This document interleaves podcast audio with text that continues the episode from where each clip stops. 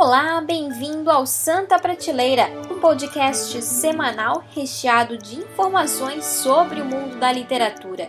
O nosso primeiro destaque vai para os lançamentos de março de 2017.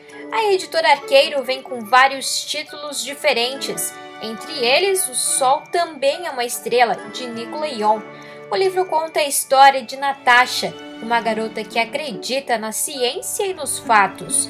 Ela vive em Nova York e está com a família próxima de ser deportada para a Jamaica.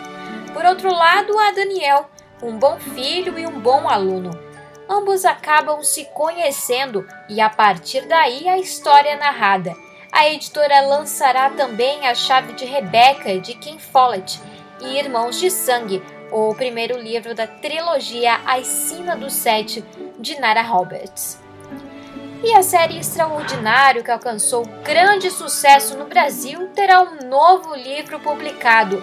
A editora Intrínseca adquiriu os direitos da publicação de Somos Todos Extraordinários, escrito por R.J. Pássio. A publicação será lançada em 27 de março. Para os Jojo Lovers, uma ótima notícia.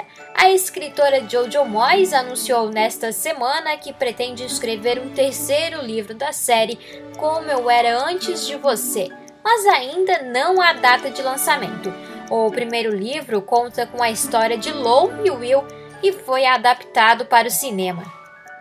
E pode parecer pouco tempo, mas já se passaram 10 anos desde o lançamento de A Menina que Roubava Livros. Naquela época, o Rio de Janeiro ainda se preparava para receber os Jogos Pan-Americanos e a dupla Sandy Júnior iniciava a separação. E uma novidade é que a Galera Record comprou os direitos do livro Os Doze Signos de Valentina, a publicação, escrita por Raíssa Tavares, é sucesso no Wattpad. O livro foi ganhador do Prêmio Watts 2016. A autora conta a história de uma ariana que decide testar um menino de cada signo do zodíaco. A Galera Record também comprou os direitos do livro Cadu e Mari, de Ace Meyer, autora da série de sucesso After Dark.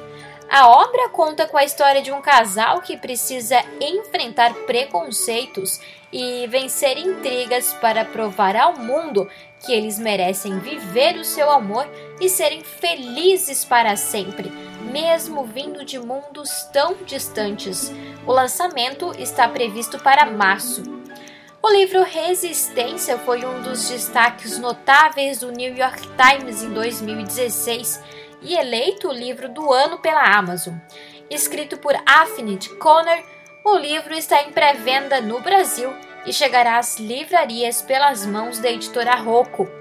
Este foi o nosso primeiro Santa Prateleira, que tem como objetivo deixar você atualizado sobre as principais notícias da área da literatura.